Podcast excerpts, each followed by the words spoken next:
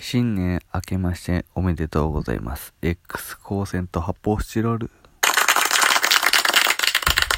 さあ、始まりました。えー2022年第1回目の X 光線と発泡スチロール。私がクランチでございます。ねえー年末が結構ね、えー師走ということでバタバタしていたんですけれども、えー年末は、えーと、ビリーというバンド、えー元ザ・ノーのボーカル拓司君と、えーあの東京ドームシティホール、えーにですねザ・クロマニヨンズ VS コー、ね、コーってちょっとね聞き慣れないこえ Easy to Dance の人って思う人もいるかもしれないですけど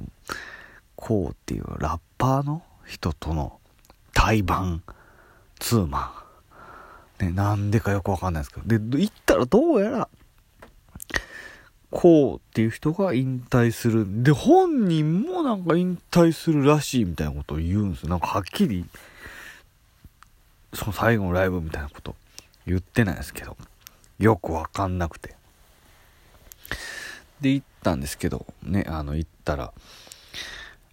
えー、拓司君がちょっと時間間違えたっつって、えー僕が、えーなんか送られてきた LINE でなんかチケットをこう今スマホで見せるんですよね。なんか。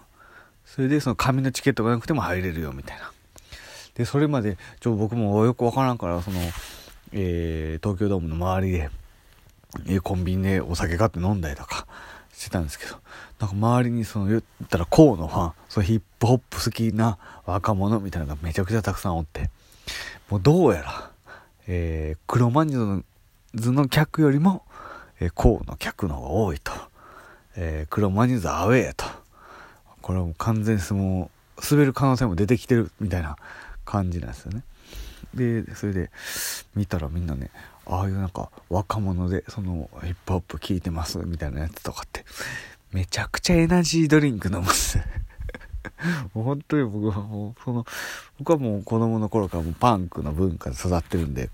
ライブ始まる前にエナジードリンク飲むやつめっちゃおもろいなと思って。シャキッとしたんやと思って。ぐだりに行く感覚じゃない、やっぱり。すごいなと思ってね。エナジードリンク飲むかと思って感心してたんですけど。でね、あの拓司君待ってたらね、まあ途中、あの、中で、えーガロイの園田さんと会ったりとかね、したんですけども、拓司君無事来て、一緒に見て、で、結構席、席のある、なんて言うんですかね、その、僕2回、あれ2回席だな？結構キャパ3000ぐらいの大きいところで、えー見たんですけども、最初にクロマニオンズが出てきて、その後、えー、コウが出てくるって。まあ、タクジ君がちょっとあの、あるミッションを遂行しなあかんっていうことで、えー僕らはそのコウのライブ、え2曲見て出るっていうね。えだからもうコウが何だったのか、その引退したのかどうかとかも知らないですし、別にその、調べることもないですし、全然わかんないんですけど。まあ、引退したんならそれをお疲れ様でしたっていうことなんですけども。ただなんか2曲目ぐらいの時にもなんかあの引退するみたいなんでとかって自分で言うんですよね。なんかなんでみたいな。なんか薬物の歌歌いますとかって僕は驚愕したんです、えーヒップホップの人って薬物やんねやと思って。びっくりしましたよね。パンクの人はね。多分びっくりしちゃうと思うんですけどパンクの人は一番刺激的な薬物がミンティアやと思ってる人物なんで人種なんで人物って、ね、間違えちゃいましたけど。ミンティア食べてるだけで不良って言われるねぐらいのあの感じがパンクなんですね。本当にね。えーパンクがやる悪いことって言ったらもうご飯を食べながらテレビ見るぐらいのそういう世界なんでね。パンクの人悪い人は一人もいないっていう。それだけちょっと覚えておいてほしいなと思ったから薬物の歌とかで怖いなともう逃げるように帰ってきたんですけど。その後なんかタイ料理屋さんがなんかに行ってね。お酒飲んで帰ったんですけど、あの、拓司くんのインスタグラムにちょっと僕があの駅の改札でちょっとこうちょけてる写真とか載ってたんですけど全く記憶になくて気が付いたらもう高円寺通り越して、えー、総武線突っ切って吉祥寺の駅におってでどっかで折り返して気持ち悪くなって、えー、どっかの駅で吐いたっていうのを覚えてるんですけどだあの朝起きたらなんなんでかもうねえー、無事家にいてっていう感じで全然記憶にないぐらい酔っ払っちゃったんですけど。ほんでねえー、そうだ年末、えー、31日は、えー、沼袋の桔梗っていう、えー、つけ麺屋っていうかラーメン居酒屋みたいなところがあって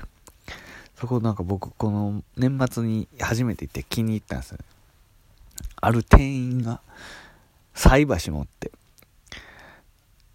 ありとあらゆる鍋をカンカンカンコンコンコンコンコンとかドラムみたいに叩いてて、なんやこいつと思って。ほんならもう一人のが、二人とも外国人で、二人外国人の店員がいて。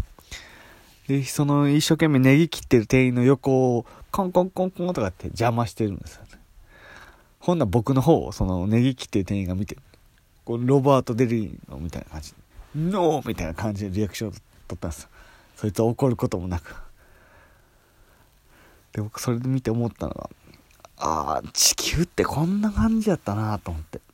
もっと陽気で楽しく働いて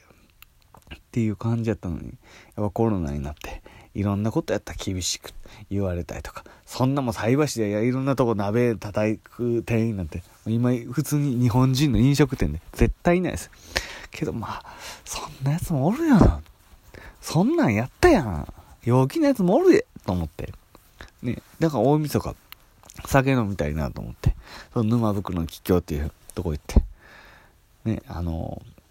つけ麺食って、つけ麺になんか、なぜか無料でご飯がついてきて、つけ麺のサイズは全部同じ同一の値段やのに、だから台を頼んでもご飯もついてくるしっていうんで、ほんま、つまみ売る気あんのかと思うんですけど。で、マカロニサラダ。それも名物らしいんですけど、食ったら、なんかその、なんかどことなくアジアの味がするって、何を食べてもアジアの味がするんですよね。まあ、そういうとこもいいなと思いながら、テレビ3つあったんですけど、3つとも違うチャンネル映ってたりとか、ああ、ちゃん、ちゃんと、そのね、3つも映ってんのに、紅白は映ってないんやとか思いながら、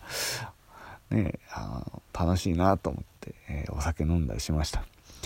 で、年明けですね、えー、1月、えー、3日、えー、1月2日にチケット取りました。えー、ニューロティカの日本武道館公演、えー、滑り込みで 行くことができました。えー、よかった。同じお菓子をね、売るパンクの、パンクとしては、ね、行かないといけないなと思って。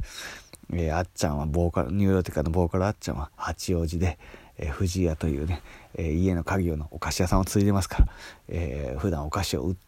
売って、こうそれをなりわいとしてるっていう、ね、僕と同じです。芸人やってない時は、えー、駄菓子屋でお菓子を売って、えー、小学生にいじられてるっていう日常を送ってるわけですから。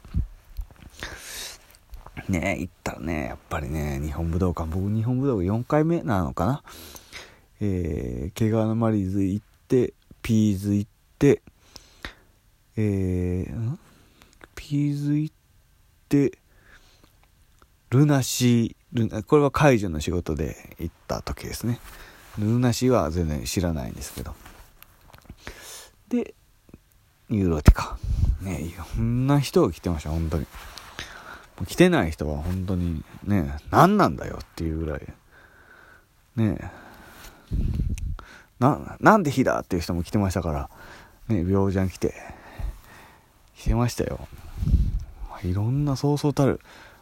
面白お笑い芸人たちも来てましたしいろんなかっこいいねえこんな人もみたいな、えー、バンドマンそのか言ったらに日本武道館の外にこうお花がいっぱいあったんですけどもうそれも B パン色がすごすぎてびっくりしたんですけどいやでもやっぱりね結成38年で、えー、たどり着いた武道館、えー、次の日にはロフトで高野菜。ね、えー、400回舞台やった舞台でステージを踏んだね、ロフトをイメージした、えー、その、日本武道館の床も市松模様になってたりとか、ロフトの時計が飾ってあったりとか、あの、なんか、電、ネオンみたいな、ロフトって書いてある、ギザギザの字でロフトって書いてあるのがあったりとかして、近寄ったらロフトでライブしてるかのような、えー、ステージで、えー、ライブやってました。最高でした、本当に。えー、ね、6900円、ロック、俺たちいつでもロックバカ。これを噛んだらあかんな、ほんまにね。えー、俺たちいつでもロックバカの6900円、えー、楽しむことができました。えー、ね、ほんでね、帰りにね、えー、まあ、市ヶ谷まで歩いて帰ったんですけど、えー、市ヶ谷の、えー、桔梗っていうつけ麺屋で、えー、支店ですね、そこでつけ麺食って帰りました。えー、今日は以上です。また聞いてください。ありがとうございました。